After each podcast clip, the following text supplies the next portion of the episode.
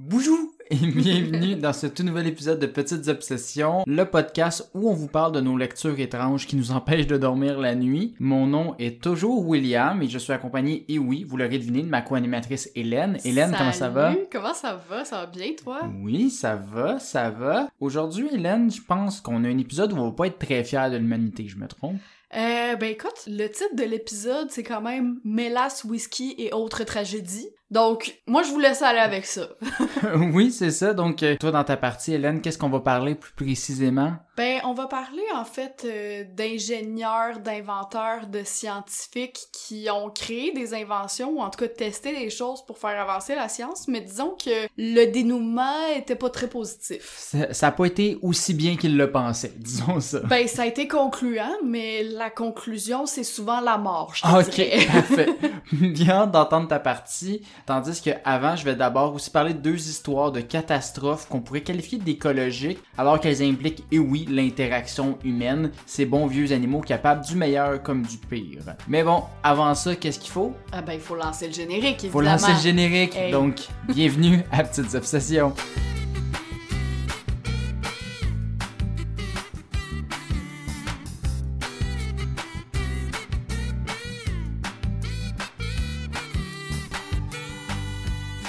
Donc, Hélène, Oui. aujourd'hui, j'avais envie de te parler de trois de mes éléments préférés, c'est-à-dire l'histoire, l'absurde et la stupidité humaine. Ah ben écoute, je rejoins tes passions. Je sais, c'est pour ça qu'on a un podcast ensemble. Donc, les deux histoires dont je vais te parler sont deux histoires d'inondation hors de l'ordinaire et je parle pas de la petite maison blanche du Saguenay. Oh, mais là, elle a résisté contre vents et marées à toutes les tempêtes. Mais oui, mais c'est pas elle le sujet du jour, peut-être un autre épisode, qui sait. En fait, mes deux histoires se passent à Dublin et à Boston, donc on pourrait aussi dire que c'est deux histoires qui sont liées par les Irlandais puis des accents incompréhensibles. Oui, tout à fait. Donc, je te propose d'y aller en ordre chronologique, juste parce que c'est plus simple, pas nécessairement euh, parce qu'ils sont reliés. Donc, on va débuter à Dublin le 18 juin 1875, Ok. journée où le farfadet était clairement parti en voyage parce qu'il manque beaucoup de chance dans cet événement-là. Sont où les Lucky Charms? Il était pas là. L'événement, surnommé le grand incendie de whisky de Dublin, implique, tu comprendras bien, euh, Attends, non, euh, t'as dit incendie de whisky? oui, oui, incendie de whisky. Non, ben, je comprends qu'on peut mettre le feu avec de l'alcool, mais là... euh, du, du whisky qui prend en feu, tu comprends? Euh, donc euh, oui, Oui, donc euh, du whisky qui prend en feu, effectivement, parce que tu comprendras que ça implique du whisky, le grand incendie de whisky. Ah non, Euh, mais je sais pas, ça aurait pu être à la ville de whisky, mettons. Non, non, c'est- juste à Dublin. nous piéger. Non, non, mais je comprends. Mais tu sais, t'aurais pu vouloir nous en passer une petite vite. Non, non, moi je vous dis les vraies affaires. Pas de fake news, c'est ça. Pas de fake news. Donc, comme je te dis, ça implique du whisky, 5000 barils pour être exact. Tabarnouche. De base, je me suis dit 5000 barils, c'est pas si pire Ben, que ça. je sais pas, on avait combien à l'octo, mais c'était pas loin de ça. Ben, ça dépend de la grosseur de baril. Ouais, pas un petit ça. baril, un petit cake que t'achètes là à l'épicerie. On parle d'énormes barils. Ouais, non, mais on, on parle aussi de l'événement universitaire euh, avec le plus de monde. euh, Ouais. Il y a genre 17 000 litres qui se consomment. euh. Ouais, Ben, c'est pas du whisky, là, c'est de la Ouais, non, non, les barils que je te parle, au total, ça fait 1 193 000 litres. Ok, peut-être pas. Fait que c'est pas mal plus que ton octo, hein, on s'entend. Donc, là- un, presque 1 200 000 litres. Donc, ça fait beaucoup de bouteilles de Jameson, hein, tu sais. ça- Euh, oui. Ça fait exactement 1 590 667 bouteilles de 750 ml pour être exact. OK. Fait ça- toutes les bouteilles de Jameson dans toutes les SAQ de partout. Ouais, à peu près. Mais bon, on n'entraînera pas Jameson plus longtemps là-dedans, alors que l'incendie a débuté dans l'entrepôt d'un certain Lawrence Malone, qui a aucune affiliation avec la compagnie. Mhm. Euh, ça s'est passé sur la rue Chamber Street, dans le quartier de Liberties de Dublin. Mais ce fameux Lawrence Malone, euh, c'est comme un propriétaire d'une autre marque ou genre Ben, c'est ça, un on est- particulier qui On avait est en 5000? 1875, là. il y a pas autant de... Il y avait une compagnie qui fabriquait, je sais pas, il, il existe plus le monsieur, là. Il a Oui, pas oui, non, perduré jusqu'en 2022 dans Euh, sa compagnie. je sais bien qu'il existe pas, mais c'est parce que si tu me dis que c'est genre Pierre-Paul Jean-Jacques euh, qui en cabanait 5000 euh, gallons de... pas 5000 Non, gallons, non, mais c'est pas genre sa réserve personnelle. Bon, C'était une compagnie qui fabriquait du whisky. On Euh, s'entend. On est d'accord. Euh, donc, euh, c'était dans le quartier de Liberties pour les gens qui connaissent le quartier à Dublin, for Oui. some reason. Très beau quartier. Ben oui. La cause exacte de l'incendie est malheureusement inconnue, mais c'est pas de la faute des gars de Peaky Blinders parce qu'il était encore des jeunes poupons à l'époque, si on, on se fie à la date. Donc, à 16h45, une dernière tournée est effectuée dans l'entrepôt et tout semble beau. On ferme boutique et on passe de la fabrication d'alcool à la consommation. À 20h30, les alarmes commencent à sonner, le feu est pogné. OK. Une heure plus tard, les flammes se propagent dans l'entrepôt, puis la chaleur fait littéralement exploser les barils de whisky. Donc, on assiste alors à un déluge de whisky brûlant qui sort par les portes et les fenêtres de la bâtisse. Une belle scène, hein? Oui, Pas inquiétante pas en tout. ben c'est ça. Euh, fait que là, on assiste à du whisky en feu qui se propage à travers la ville et coule sur plusieurs rues, mettant du même coup feu aux maisons avoisinantes. Ah ben, pourquoi pas? quelque chose de rassurant quand même.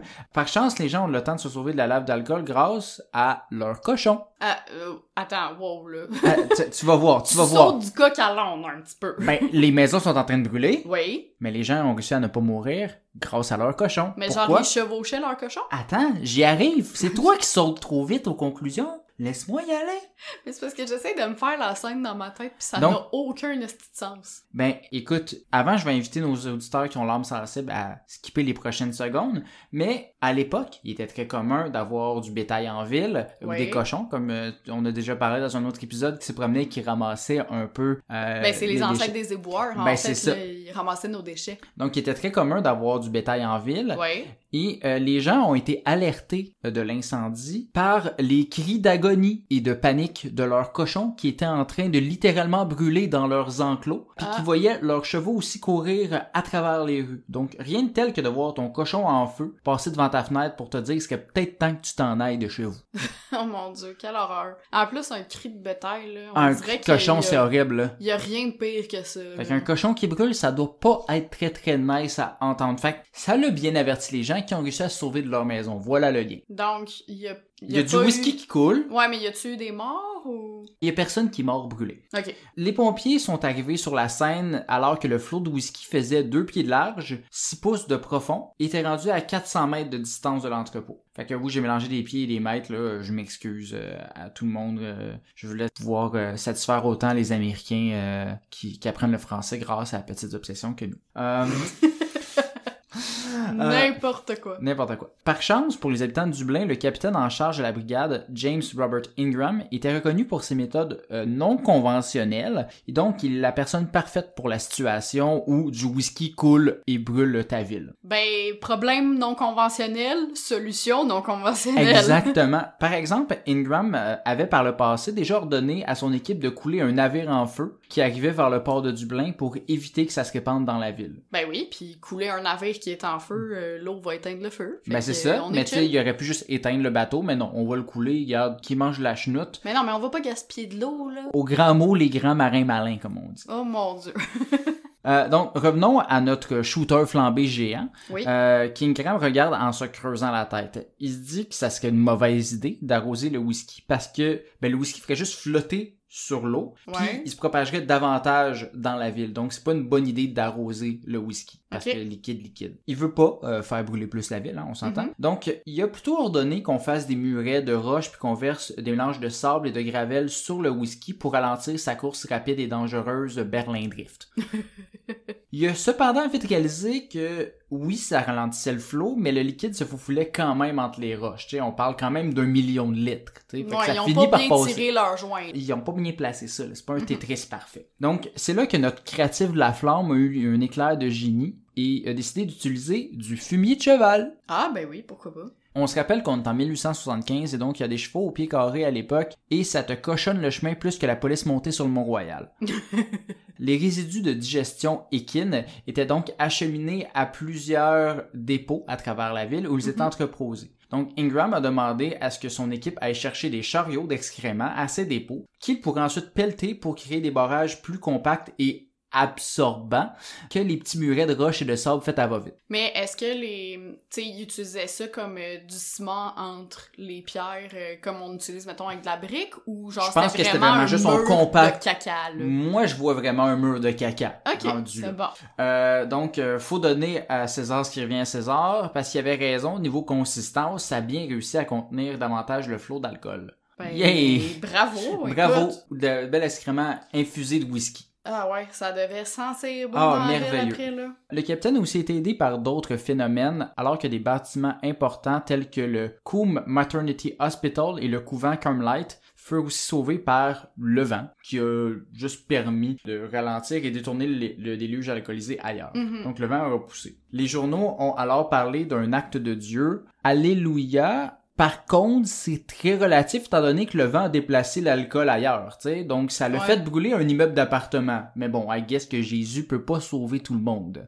Non, puis je veux dire, un immeuble versus un hôpital. Ben, un couvent. euh, ouais, mais justement, c'est Jésus, un couvent. Il préfère les petites sœurs qui ont prié pour lui. Voilà. Donc, euh, au final, malgré les dommages importants à certains édifices, comme je t'ai dit, personne n'est décédé par les flammes, par l'inhalation de fumée ou par un immeuble qui s'écroule. Mais y en a-tu qui se sont noyés dans le whisky en feu? Il y a quand même eu des victimes, effectivement, Hélène.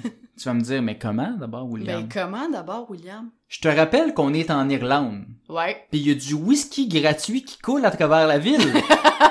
Oh mon dieu! Wow! Oui, oui, des foules de nos alcooliques favoris se sont donc regroupés autour de la rivière de Dounectar, tentant d'en récupérer dans, et je cite, des pots, des bols, voire même leurs bottes et leurs chapeaux. Ben, of course. Parce que t'en as partout. Mais je te rappelle que ce whisky-là, là, mais il coule dans la rue qui est pas nécessairement propre de base, et dans le fumier. Non, mais attends, mais c'est le fort boyard euh, de l'alcool, là, cette histoire-là. Ouais, c'est ça. Fait que a free drink is a free drink, I guess. Donc, Ah ouais. euh, non content de simplement avoir une récolte de whisky à l'arôme euh, fumière, ben la consommation a été immédiate et les effets aussi. Donc, des centaines de personnes se sont ramassées à l'hôpital et 13 personnes sont décédées d'intoxication à l'alcool. Mais je m'attendais à plus, là, étant donné que ça l'avait macéré dans du purin. Ben, les centaines de personnes qui se ramassent à l'hôpital, c'est clairement à cause de ça. Mais genre, non, mais au sûr, point d'en mourir quand même Ben, le soir même. là. On est au 19e siècle. Ah, ils ont un méchant système immunitaire à ce temps-là, là, ils font juste ça, manger du purin. Ben, contente de pas vivre à cette époque-là, hein? Mais tout ça pour dire que quand même, il aurait pu ne pas avoir de décès. C'est sûr, mais je m'imagine mal un monde où il y avait pas de décès Non, c'est triste. après une telle aberration. Mais voilà pourquoi que je parlais de stupidité humaine. Ouais, une véritable tragédie. hilarante. Une tragédie hilarante. Un peu moins hilarant, euh, la prochaine histoire, parce que là, ben, on a terminé la première, tu comprends? Ouais. Elle se passe à Boston, et on l'appelle affectueusement la grande inondation de mélasse de Boston. Hey, je pense que je préfère moins ça parce que c'est plus collant la mélasse. Oui, c'est pas mal plus terrible, je te dirais, puis les dégâts ont été plus terribles aussi. Donc l'histoire se passe en 1919 à la distillerie Purity Distilling Company, my god, mon anglais a rushé là-dessus, Et... de Boston, euh, bien Ce qu'il faut savoir, c'est qu'à l'époque, la mélasse, en plus d'être euh, l'édulcorant le plus utilisé aux États-Unis, c'est aussi grandement utilisé pour la production d'alcool comme le rhum. Ouais. Donc, la compagnie recevait de la mélasse en provenance des Caraïbes par bateau Mhm. et le contenu de ces bateaux-là était transvasé. Oui, j'utilise des grands mots aujourd'hui. Dans Dieu, une énorme. de la fièvre? non, écoute, euh, j'ai un vocabulaire. Dans une énorme citerne près du port, en attendant d'être transféré à l'usine de fabrication de breuvages qui font avoir du plaisir. Donc, une Mhm. citerne sur le bord du port. Parfait. La citerne en question mesure 15 mètres de haut et 27 mètres de diamètre et peut contenir 8,7 millions de litres du liquide servant à créer des pâtes d'ours. Oh, rien que ça.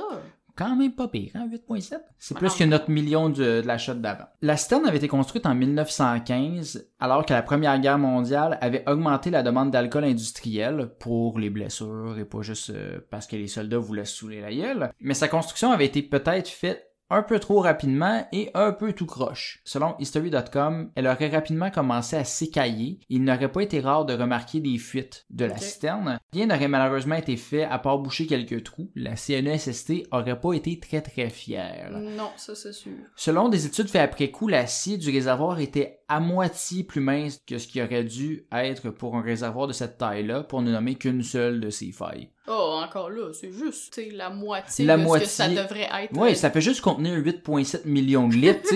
Il y a aucune chance qu'il y ait des problèmes qui arrivent.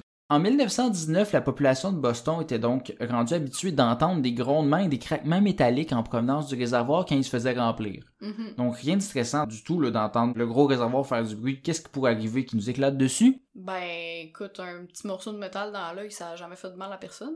Ah, laisse-moi te, te- te- te contredire là-dessus. Donc, le 15 janvier 1919 à 12h30, ce qui devait arriver arriva et surprise, la citerne explose. Et tabarnouche, pauvres gens, ils viennent de vivre la Première Guerre mondiale, ils sont même pas dans les années folles encore, Pas le temps d'avoir de plaisir. puis ils s'explosent de la mélasse dessus. C'est ça. C'est Pompéi 2.0.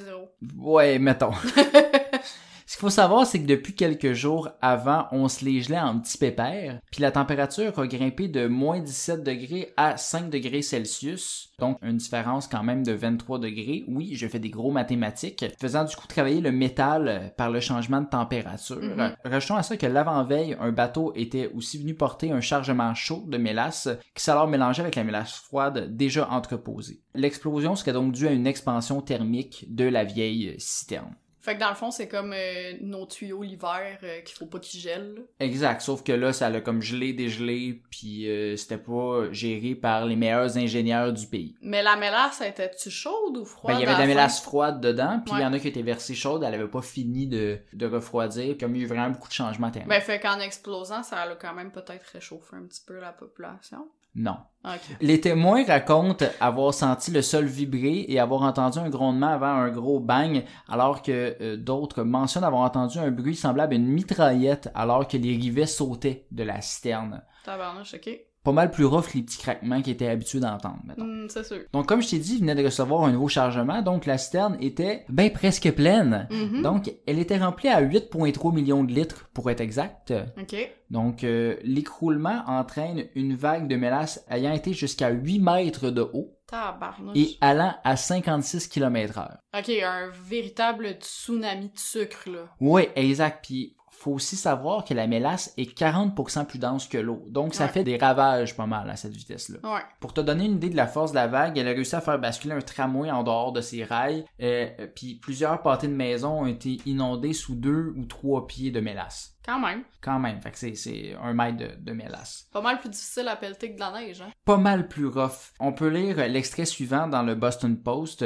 De la mélasse jusqu'à la taille recouvrait la rue et tourbillonnait et bouillonnait autour de l'épave. Ici et là, une forme se débattait. Impossible de dire si c'était un animal ou un être humain. Seul un bouleversement, une agitation dans la masse gluante montrait qu'il y avait de la vie. Les chevaux mouraient comme des mouches sur du papier collant. Plus ils se débattaient, plus ils s'enfonçaient dans le désordre. Les êtres humains, hommes et femmes, ont souffert de la même façon. Ça donne envie d'avoir été là. Ça, ouais, tu dis, hey, j'ai pas le goût de mourir dans mes lasses. Hein? Non, Tout- tout d'un coup, clairement. c'est un peu rough. Donc, pas joyeux comme moment, mettons. Comme tu peux comprendre ici, la mélasse, désormais au sol, a commencé à refroidir et donc devenait plus visqueuse, rendant plus difficile de rescaper les gens pris euh, dans l'accident. Mon dieu, ouais. Donc, au total, il y a 150 personnes qui ont été blessées et 21 personnes sont décédées euh, dans, dans l'accident, euh, directement, plus les chevaux qui ont été mentionnés, mais là, ça, il n'y a pas un chiffre officiel. Non, parce qu'à l'époque, on s'en foutait des animaux. Ben, c'est quand même plus important le décès d'être humain que de chevaux. Donc, C'est euh, relatif pour chaque personne? ben, yes.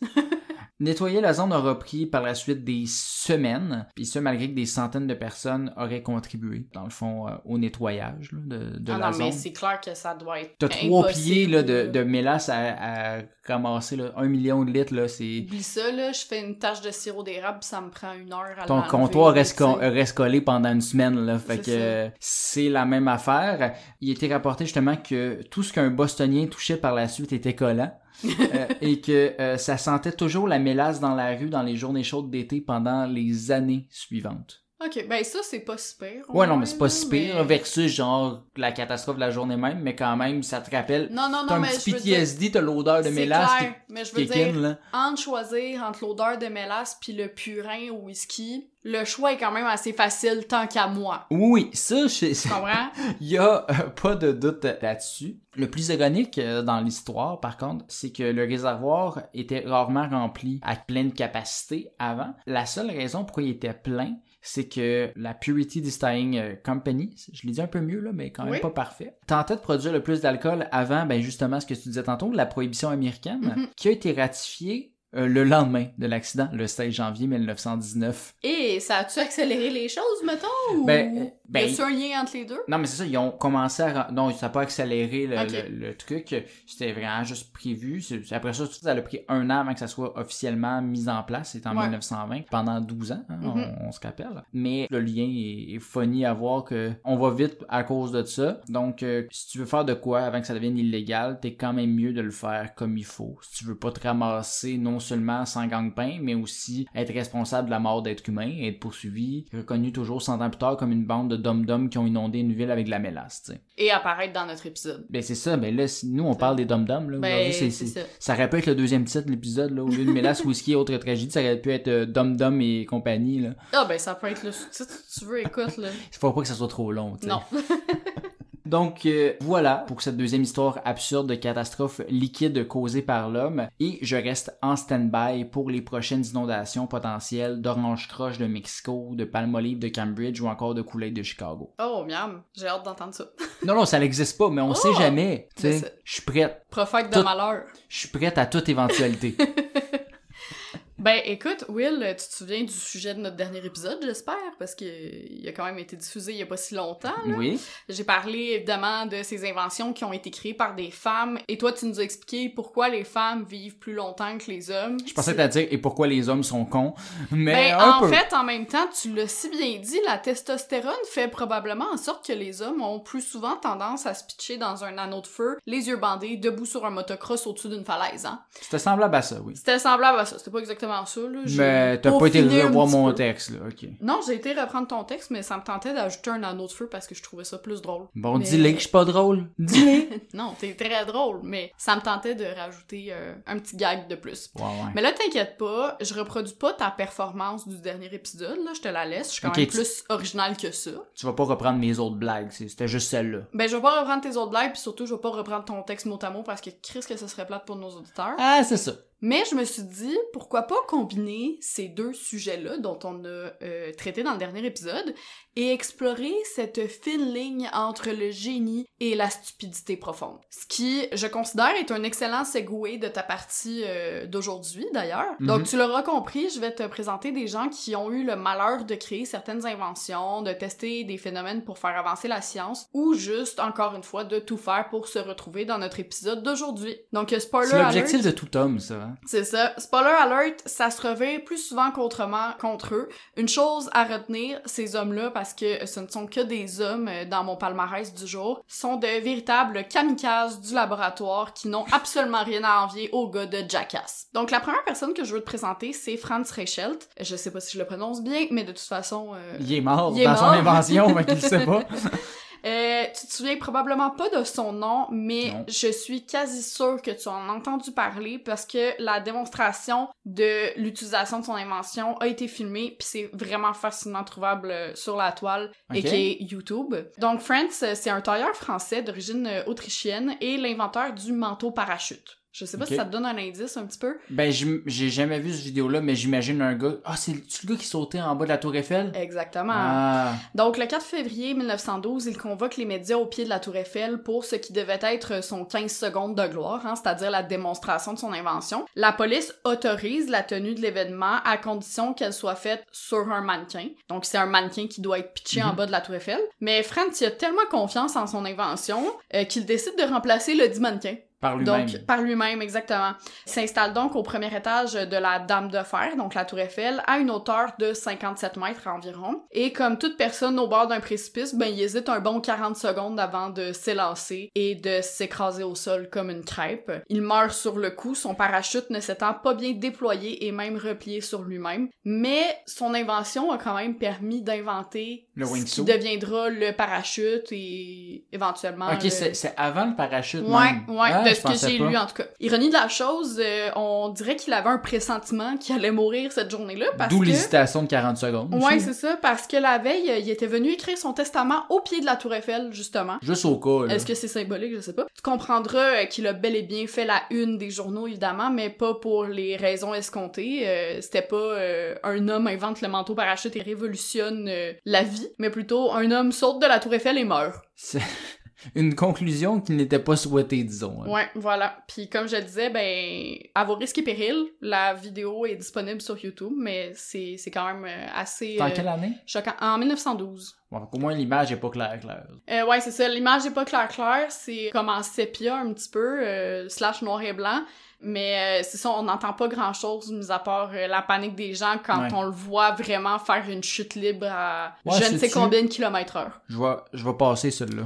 Ouais. Notre deuxième inventeur, c'est un Américain du nom de William Bullock. Pour te le décrire en une phrase, c'est le typique génie qui est mort d'une façon tellement niaiseuse. Là. Il se disait autodidacte et Bullock est à l'origine de plusieurs inventions qui ont vraiment révolutionné des industries, notamment en agriculture. Mais aujourd'hui, je t'en parle euh, à cause de l'imprimante rotative. C'est Ok. pas exactement lui qui l'a inventé, mais disons qu'il a repris un brevet puis il l'a amélioré considérablement, fait qu'on lui attribue beaucoup euh, la version 2.0 si tu De l'imprimante. de l'imprimante rotative. Euh, sa version en fait, elle exige plus une alimentation feuille par feuille, mais en bobine de papier. Fait que Mhm. la machine après, elle va Elle va séparer ensuite en feuilles. Puis mettons que ça accélère pas mal la cadence. Elle est aussi capable de compter les feuilles et d'imprimer recto verso. Bref, major innovation. Mhm. Puis là, tu vas te dire, OK, mais qu'est-ce qui s'est passé? Ben, comme toute bonne machine, euh, ça arrive que ça plante, hein? Mhm. Et qu'est-ce qu'on fait dans ce temps-là? Une bonne petite taloche. Sauf que dans le cas de Bullock, euh, il faut ajuster une courroie sur une poulie. Donc, il opte plutôt pour un bon vieux coup de pied. Grosse erreur, son pied reste pris et sa jambe s'écrase sous le poids de la machine. Sa blessure finit par s'infecter et on lui diagnostique une gangrène quelques jours plus tard. Nice. Il meurt sur la table d'amputation après s'être mis les pieds dans les plats. Ben, enfin, dans l'imprimante, là.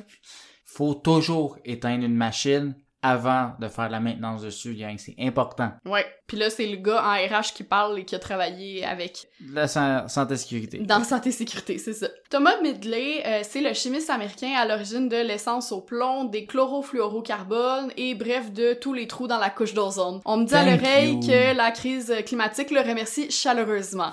Dans le cas de Midley, c'est pas tant ses découvertes qui sont à l'origine de son décès, quoique le plomb a fini par l'intoxiquer et lui donner la polio, un peu comme Frida Kahlo, là, donc euh, la peintre dont on a parlé dans notre épisode sur les pires couples. À cause euh, de cette intoxication et donc de la polio, Thomas a fini par perdre l'usage de ses jambes, tout comme Frida. Par contre, il a pas perdu son génie créatif. Par exemple, il a créé un système de poulies et d'engrenages pour pouvoir se lever de son lit plus facilement. Sauf qu'un beau matin, ben il s'est emmêlé dans les cordes et s'est étranglé par accident.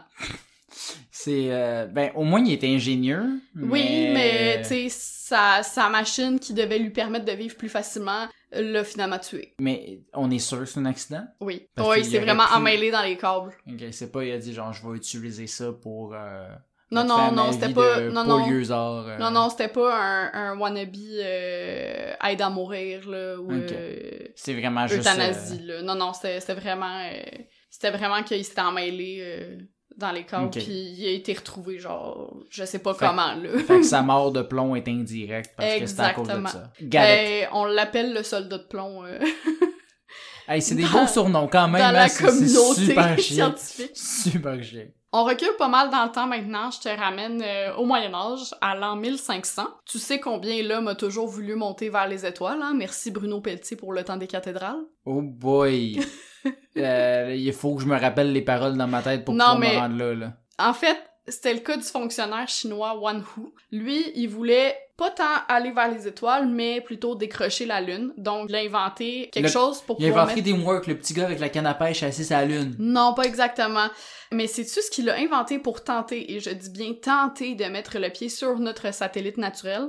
Euh, mais une genre de fusée, I guess, ou... Euh, t'es pas loin. En fait, c'est une chaise munie très exactement de 47 fusées à baguette. La Rocket Chair, baby. Ah oui, mais ça, c'est clairement suffisant pour t'amener ça à la lune. Oui. Puis pas besoin de te dire que notre cher euh, Wanhu avait tellement le feu au cul qu'il ne s'en est pas sorti vivant. Heureusement, le peuple chinois retirera de grandes leçons de cette expérience tragique, comme euh, ajouter des ailettes de stabilisation ou encore utiliser du fer plutôt que du carton. Ok, ouais, c'est vrai, c'était des fusées en carton, genre. Oui, euh, ben 1500, tu sais. Ouais, non, hey, bravo. Puis sa chaise, euh, ben, peut-être était peut-être en métal s'il est chanceux, s'il était un peu brillant, mais, aucune idée. mais c'est quand même pas fort, peu importe. Là. Mais petit fun fact, on a baptisé un cratère de la Lune en l'honneur de ce tout premier astronaute, entre guillemets. Il méritait pas. Will, euh, toi qui approches de la trentaine, j'ai peut-être trouvé la recette d'une cure de rajeunissement si ça t'intéresse. J'ai encore ma babyface, ça va. Ouais. Ben, en fait, c'est pas moi qui l'ai trouvé, là, évidemment. C'est Alexander euh, Bogdanov, qui, soit dit en passant, n'a pas de lien avec les frères Bogdanov, si ce n'est que de vouloir rester jeune. Alexander, c'est un médecin, économiste, écrivain et politicien russe du 19e, 20e siècle. D'après moi, il y avait des rabais sur les diplômes à l'époque, là. Euh, mais bref, il était convaincu qu'il avait trouvé une façon de rajeunir, non pas par la chirurgie esthétique, mais bien des transfusions sanguines. Étant son propre cobaye, il s'en est lui-même fait 11 à partir de 1923. Résultat, il affirmait qu'il Il avait... faisait ça tout seul, là, chez eux, tout Oui, seul. là. Il oui, est pas avec oui. quelqu'un Ben d'autre. là. écoute, ça là, Style Dr. House qui s'opère lui-même dans son bain. Là. ben écoute, c'est un excellent segue pour un prochain épisode que je veux faire sur les découvertes insolites de la médecine, mais oui, il se faisait ça lui-même, puis il est clairement pas le seul de ce que j'ai lu euh, euh, pour euh, le prochain épisode. Mais bref, résultat, il a affirmé que non seulement il y avait une meilleure vue, mais aussi que cette intervention a freiné sa calvitie. Tu sais, les deux critères de rajeunissement. ben écoute, les vieux, ça voit pas bien. Ça a des petites lunettes pour lire les petits caractères. Ça a des cataractes. Ça s'achète des lunettes au Dollarama à 1,50$, là. Puis c'est chauve. Le problème, c'est qu'on saura jamais vraiment les détails de sa recette miracle, puisqu'en 1928... euh, C'était du sang. Non mais écoute-moi avant de parler. Je sais pas s'il y avait une technique quelconque Ah, ou de quoi, ok. tu comprends, quel type de sang, blabla. Mais en 1928, euh, il s'est fait une transfusion de sang infecté à la malaria et à une forme bénigne de tuberculose. En fait, c'est du sang d'un de ses étudiants qui a voulu échanger. Son, son étudiant, il a pas dit, ouais, je, je, Ah, je je vois pense noir, puis... euh, Mais je pense qu'il savait, c'est ça le pire. Ah, cool. J'ai j'ai comme pas l'information exacte, mais il avait l'air au courant. Fait que tu comprendras donc euh, qu'il en est mort euh, au jeune âge de 54 ans. Bravo, qu'il est resté cher. jeune quand même. Oui, c'est ça, il a eu ce qu'il voulait. Ouais. Euh, le dernier, mais non le moindre, Mhm. maintenant, tu te rappelles que je t'ai dit au début de ma partie que je trouvais que mon sujet du jour était un excellent segue avec le dernier épisode? Mhm. Bon, je l'avoue, j'ai triché un peu, mais aujourd'hui, je te présente euh, Jimmy Esselden, l'ex-propriétaire et non inventeur de Segway Inc. Oh! Ouais. Oui! Pour la petite histoire, euh, Jimmy, c'est un multimillionnaire britannique de 62 ans qui rachète Segway Inc. en décembre euh, 2009. Et en Il était septembre... déjà en retard ça, sur le trend. Oui, c'est ça. Ben en fait, ça a été créé en 1999, mais bon, ça Ah, a passé ouais. de... Ouais, ben la compagnie a été créée... Ok, mais il faisait pas le Segway qu'on voit avec... euh, Euh, ouais, ben les, les gyropodes, là, comme les Segway pis tout ça, euh, ça a été inventé... J'ai plus de voir comment que ça marchait dans le temps. hein. Ouais. Mais écoute, 1999, c'est pas si loin que ça non plus, là. Mais bon, tout ça pour dire qu'il a acquis la compagnie en décembre 2009 et en septembre 2010, donc à peine neuf mois après avoir fait l'acquisition de son nouveau joujou, il se balade et meurt dans un accident impliquant une version tout-terrain du dit joujou. Donc oui, t'as bien compris. Une version tout-terrain de Segway? Ouais. T'as tout compris, il était au volant d'un Segway tout-terrain, il serait tombé, supposément à cause de son chien, et aurait dévalé une falaise et atterri dans la rivière près de chez lui. Déjà qu'on a l'air ridicule.